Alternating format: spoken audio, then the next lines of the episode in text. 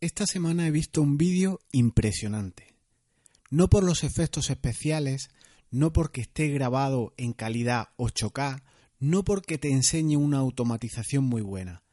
No es nada de eso ni mucho menos. Es un vídeo de hace 40 años y ha resumido mis más de 40 años en solo dos minutos.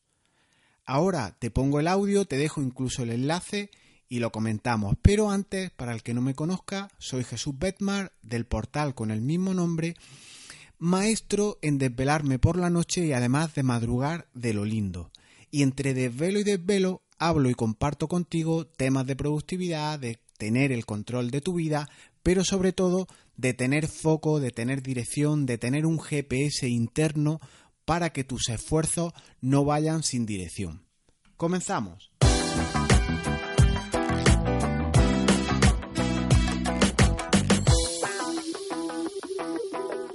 Como no sé si estás en versión podcast, estás escuchando el audio o estás leyendo la entrada en el portal, te voy a dejar aquí las tres opciones. El audio, eh, la transcripción del texto y el propio vídeo que está subido en YouTube. Te dejo el frame, te dejo el enlace para que lo escuches. Muy recomendable ver el vídeo porque la exposición que se hace de todo esto es tremenda. Eh, la interpretación para mí me parece eh, muy buena eh, incluso el apoyo de, la mujer con, el, protagonista del vídeo es impresionante, ¿no? El, grado de comprensión, de comprensión que, se, que se divisa.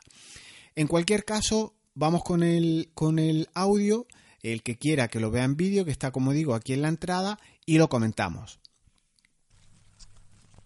¿Quién coño me mandaría a mí meterme en la confianza? Estudiar económicas y perder la juventud y la vista en unos libros que no valen para nada. ¿Y eso? Eso.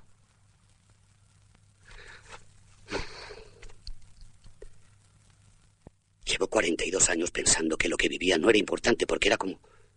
como provisional, como, como si estuviera esperando destino. Yo creía que iba hacia una vida maravillosa. Y mientras estaba en la cola esperando, pues trabajaba y estudiaba como un negro porque tenía que ser así, porque más adelante iba a llegar mi vida mi verdadera vida. ¿Y sabes qué pasa? Pues que ya llega. Y va y no te gusta. Y va y no te gusta. ¿Qué me espera? Ocupar el puesto de don Enrique para él, para toda la vida. Casar a los niños tampoco, porque para entonces no se va a casar nadie. Total. Tú y yo solos, vegetando todos los fines de semana en esa mierda de chalet todos los puentes, todas las vacaciones de Semana Santa, arreglando la calefacción, cortando el césped, limpiando la piscina. ¿Qué piscina? Pues la que terminaremos poniendo.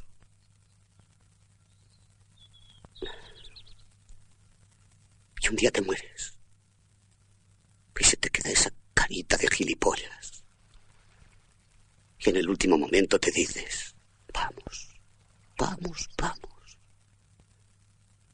porque es que te han llevado al huerto toda la vida. Y nunca has hecho lo que tú querías. Estudia, trabaja, échate novia, cásate, cómprate un piso, un chalet, un coche. Y trabaja como un burro para pagar las letras, los colegios de los niños, el fregaplatos, la cortadora de césped. Y te das cuenta que has vivido para Sea, para Phyllis, para Banús, para Zanussi, para el corte inglés, para la confianza y su puta madre. Y tras escuchar este audio de algo más de dos minutos, si has visto el vídeo mucho mejor, como digo, la puesta en escena es muy buena, el abatimiento del protagonista con la complicidad de su mujer escuchándolo no tiene desperdicio, te voy a traer y voy a plantear sobre la mesa algunas ideas. ¿Y si todo esto que plantea Alfredo Landa en esta interpretación, y si ese trabajar, ese promocionar, ese estudiar, dejándote las pestañas, te lleva a, esa, a ese chalet, a esa piscina idealizada? ¿Y si al pues ya llegado que comentaba el protagonista, y si a ese vegetando en el chalet estando solo, y si a ese ir por obligación a la casa de tus sueños porque tenía que ser así, porque usamos la comparación con los demás para vernos arrastrados y si todos ese, esos cuestionamientos no son verdaderos, no tienen sentido, son una gran mentira. Y te decía que ha resumido 40 años o 40 y pico años de mi vida o algo más, como digo, porque justo yo me he visto muy reflejado en el personaje que interpreta de manera magistral, bajo mi punto de vista, Alfredo Landa.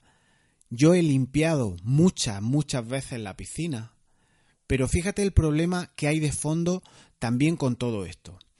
Imagina que no te desgastas tantos años en perseguir estas cosas, porque al final no te llenen, no tengan mucho sentido para, para ti o incluso has tenido en, desde edades tempranas una clarividencia eh, muy obvia, muy buena, en la que no has querido perseguir esto. Y así que haces un cambio, haces un triple salto mortal y te pones a trabajar en cosas que a ti te hacen más feliz te hacen más realizado y ni siquiera te comparas con los logros de los que tienes a tu lado. Que si uno es licenciado, que si uno ha conseguido un trabajo tal, que si hay un CEO eh, entre tus grupos de amigos, te dedicas a realizar aquellas cosas que tú en el fondo llevas dentro y que te hacen feliz. Qué sé yo, a pintar, a ser mochilero viajero, a vivir de tu pasión. Pero de vez en cuando van llegando toquecitos, flechitas que te van tirando los indios que hay por ahí, puntos de inflexión, te llegan señales. Y mientras vives de tu pasión, empiezas a rumiar. Es que debería estar haciendo cosas de valor, igual debería buscarme un trabajo estable, igual debería de forjar o establecer una familia, tener hijos, sacarme este o aquel título, y sigues y sigues rumiando y aparece la crisis existencial. Y resulta que ni disfrutas de lo uno, de tu pasión, ni llegas a lo otro, una vida normal, y lo pongo entre comillas porque en el audio no puedes apreciar o ver esas comillas, esa vida normal como tener un chalet o tener un buen trabajo o tener una silla, un presencialismo en un trabajo eh, muy estable. Y resulta que eres mediocre en tu pasión y la piscina la consigues cuando tienes muchos, muchos años si es que ya te apetece bañarte. Y ya ni te cuento cuando son otros los que vienen a tu piscina a disfrutarla y a ti el que te toca luego clorarla, limpiarla, pasar el limpiafondo. ¿Y a dónde voy con todo esto? Pues que a mí me encanta la productividad. De hecho, eh, disfruto mucho eh, con las cuestiones de trabajo en equipo, de unidades de negocio, de establecer automatizaciones, utilizar metodologías, sistemas frente a herramientas o a, métodos milagros. Pero el propio GTD o el método que sea requiere trabajo de ti y a mí me ha hecho, por ejemplo, ganar mucho más control de más adulto. Me ha permitido que una vez eh, ganado ese control, hacerme preguntas de foco, preguntas de sentido, preguntas de realización personal como la del protagonista del vídeo de hoy. Y te comentaba que me impactó de lleno este vídeo porque yo pasé de tener el chalet de mis sueños al chalet de mis pesadillas. Por diferentes cuestiones que ahora no viene al caso, no voy a entrar. Pero son cuestiones, son reflexiones, es un foco que si lo tienes, que si lo, si lo maduras, si lo piensas antes de meterte a realizar las cosas, te aportará pues un evitar o te, aportará ese ahorro de desgaste, ese ahorro de muchas cosas por hacer, de muchas preocupaciones y de muchos, muchos desvelos por la noche, como puede ser mi caso. Y hay verdades absolutas en todo esto, hay preguntas dificilísimas de contestar, incluso para adultos. Y te dejo tres cuestiones. La primera, saber qué quieres realmente. Pero es que esta cuestión no es fácil de averiguar y solo haciendo podrás darte cuenta de si lo que haces tiene o no sentido, de si te llena, de si suma o resta, de si merece la pena o solo traerá lágrimas silenciosas. Solo haciendo puedes extraer conclusiones de lo que te gusta y no en esa zona de confort me quedo como estoy y aunque no estoy mal, mm, me voy apañando. Segunda de las cuestiones, saber cómo conseguirlo, cómo llegar a alcanzar metas que te plantees. Y para esto, obviamente, mejor con método. Con sistema, el que sea. Frente a atajos, frente a trucos de gurú o herramientas milagros que luego, en definitiva, nada aportan. Y la última conclusión, y la más importante de todo esto, es una vez que, sabes lo que quieres, que lo has conseguido, saber disfrutarlo. Y esto ya lo pones tú.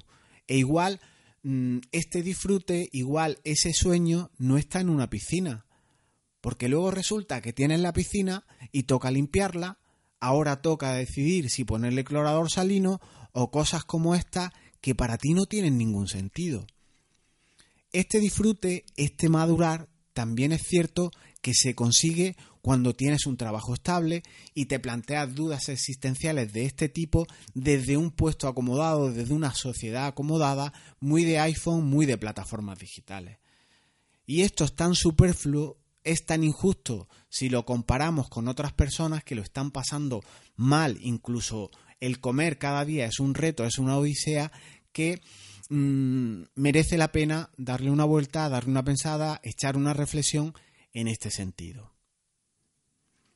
Y hasta aquí el episodio de hoy, nuevamente muy reflexivo, pero cuando vi el vídeo tuve meridianamente claro que iba al podcast de este viernes sí o sí e incluso lo agregaré a algún rincón de mi corazón y de mi web eh, en algún lugar que tenga más presencia porque a mí me ha aportado mucho bien, me ha aportado mucho foco, me ha resumido, como digo, mis cuarenta y pico años de vida en tan solo dos minutos. Y resumir en una escena de dos minutos mi vida ha sido muy revelador y un bofetón, sin duda, en plena cara y a mano abierta pásate por la web, comenta las cuestiones que, te resultan eh, dificultosas en tu día a día, qué opinas de tener un método frente a tener herramientas, suscríbete a los podcasts, pásate, como digo, por la web y echa un vistazo a todo el material que hay, tanto gratuito como de pago, y recuerda, el viernes siguiente nos escuchamos con otro capítulo, sin duda, seguramente más reflexivo, que es lo que a mí me suma y no me resta. Nos vemos el viernes que viene. Chao.